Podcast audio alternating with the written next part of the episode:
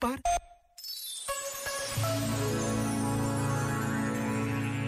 Sobre a vida como serviço aos outros e como aí encontrar a alegria, que é a prova dos nove para perceber que estamos no bom caminho, segundo Oswald de Andrade. Escreveu o poeta Bengali Tangore. Dormia e sonhava que a vida era alegria. Acordei e vi que a vida era serviço. Servi e vi que o serviço era alegria.